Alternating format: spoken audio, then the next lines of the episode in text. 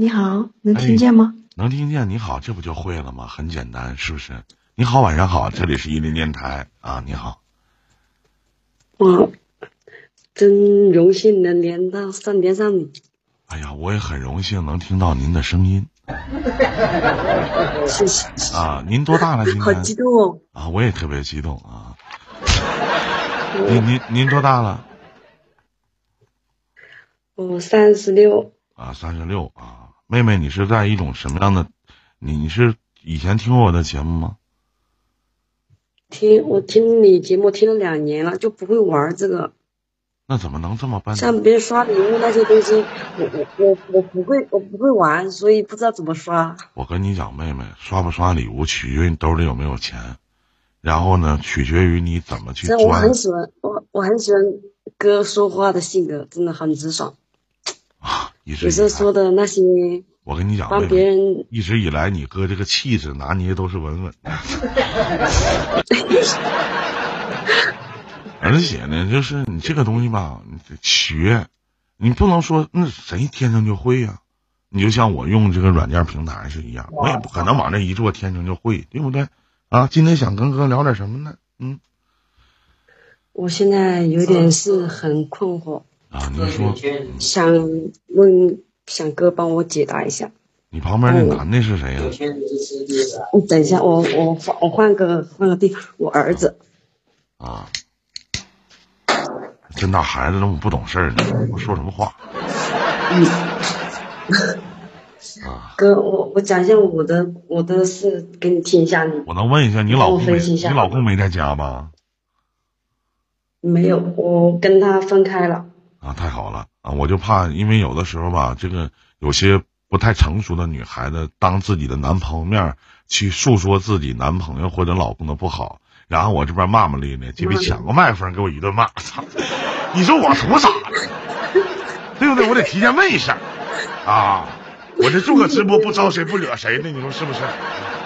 图啥？怎么可能？就就算是这样子，我也不可能。没声呢，你说什么？后边那句话没听着，怎么的，妹妹？我说我这么喜欢你，我怎么可能让他说你骂你？怎么可能？你不，我跟你说，你要体格好的话，早他妈就削他了，不是打不过他吗？是不是？哥，你太幽默了。你是哪的人呢，妹妹？我讲一下我的事，我湖北的。啊，好地方啊。谢谢陌上花开啊！您您说您的事儿，妹妹，我听一下。嗯，我我三十三十六岁啊，我知道。我结婚十四年。哎呦，嗯。我现在有三个孩子。我操！老大是。太能生了啊！你别笑嘛，好不好？嗯。老大十四岁，老二十十十二岁多一点，就是老大比老二大一岁多。嗯。去年一一八年一九年一九年生了一个小女儿，啊，才两岁多，嗯，在我怀孕的时候发现我老公出轨了，啊，现现在我这个事，其实我很早就想跟你连麦，我天天上班没时间。哎呦，那你太忙了。要要啊，是啊，我们打工的很吃苦，很。我我是做服装的，有点累，时间上班时间太长了。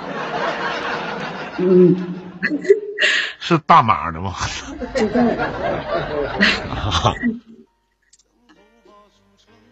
就在我怀孕的时候，他出轨了。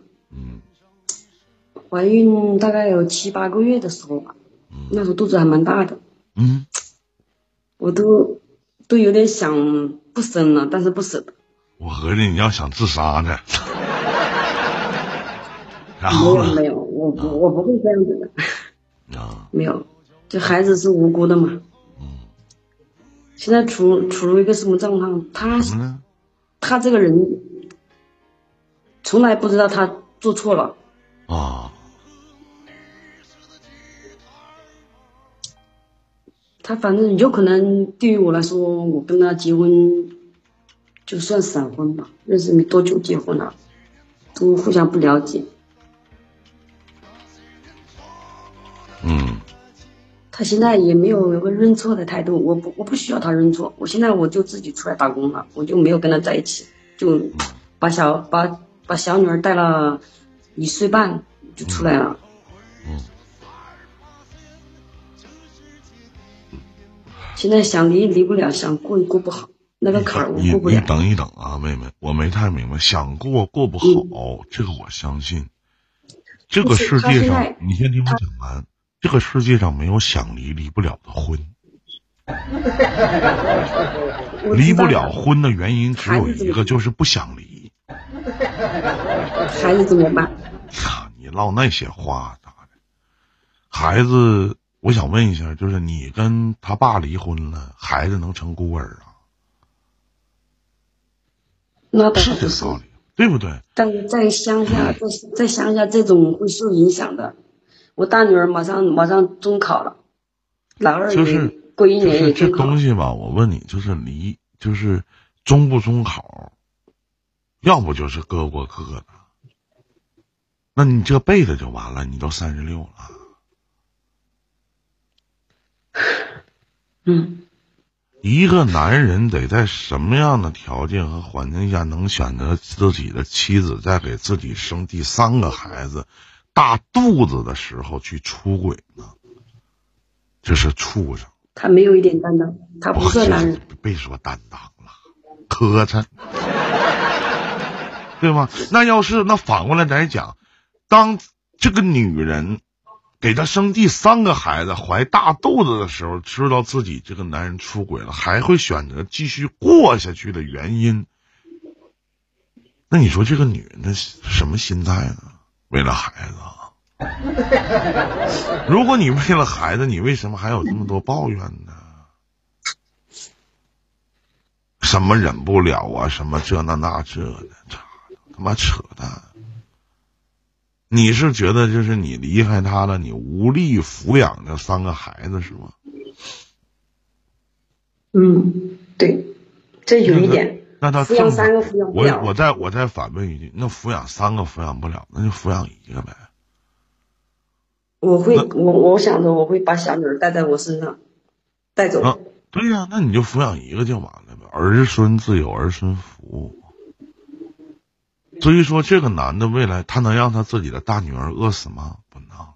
他能让他自己的这个二是老二是儿子啊？儿子儿子。能让他自己的儿子饿死吗？也不能。你知道吗？他其实他并没有对不起这三个孩子，他唯一对不起的实际上是谢谢心怡啊，唯一对不起的其实就是你自己，对不对？唯一对不起的其实就是你自己。他对不起你啊！而且你把小女儿带在身边，我我不可以不要抚养费。我自己能养得起我自己，我可以，我可以养得活。对，你就养。现在都是我一个人在养。那怎么开开心心，怎么高兴怎么过，何必还要在乎那一纸文书呢？那我为什么还要跟你委曲求全、忍辱负重呢？我意义是什么呢？这就是你想不开的地儿了。至于说你的大女儿高考不高考，你就是离婚了，你也可以跟你这个。老公说：“不要告诉我们自己的大女儿，她现在高考呢，别影响她。她考上大学了，咱说不好听的，离不离婚又能怎么样啊？你俩离婚了，她退学啊？而且他爸怎么对你，对自己的亲妈，他心里没点逼数吗？他也是个成年人了。有有的，我儿子都懂的。我告我我告诉你，什么事儿要有点担当。家长是孩子的影子。”原则上的问题，就像你有两个女儿，原则上的问题，我得告诉我自己的女儿，一旦出轨，一律不可以，哪怕你再爱他，能听懂吗？嗯，这就是我给你的建议。当然，你有你自己的想法，是不是？这个世界上最不缺就是渣男和贱女。你永远记得，所有的渣男都是贱女，这这个女的太贱了，所以说才培养出这个渣男来，是不是？嗯，是。所有的婊子都是有那种懦弱的男的才能培养出这个婊子来，这是很正常的。所以说，为什么说渣男配贱女呢？为什么呢？要说有的时候你看见俩人可能看似表面挺好，对吧？实际上背背地里不定有什么事儿。可能有那句老话，网络上说那句话，要想天长地久，也许只能婊子配狗，对吧？你说你我我们听完您讲述这个故事，那估计百分之八十九十的人都会说说你老公挺渣呀，这个这很正常，太渣了，怎么怎么样，如何如何的。那反过来呢？意义是什么呢？那为什么他渣？他渣是有事儿发生的，是不是这个道理？那句老话怎么说？人教人教不会，事儿教人一次就好。那事儿都教你到这种程度了，你还不好？那怨谁呢？那只能怨你贱，只能怨你贱，这个没有问题，是吧？谢谢心意啊，嗯，懂啊？这就是我跟你说的事儿，具体说你怎么选择，当然还是你的事儿，嗯。好的，好的，谢谢哥。嗯。我有空会过来看你的。好的，再见。刷礼物啥的，我学一下啊。啊，再见，再见，再见，拜拜啊，再见，嗯。嗯嗯，谢谢，拜拜。这里是伊林电台啊。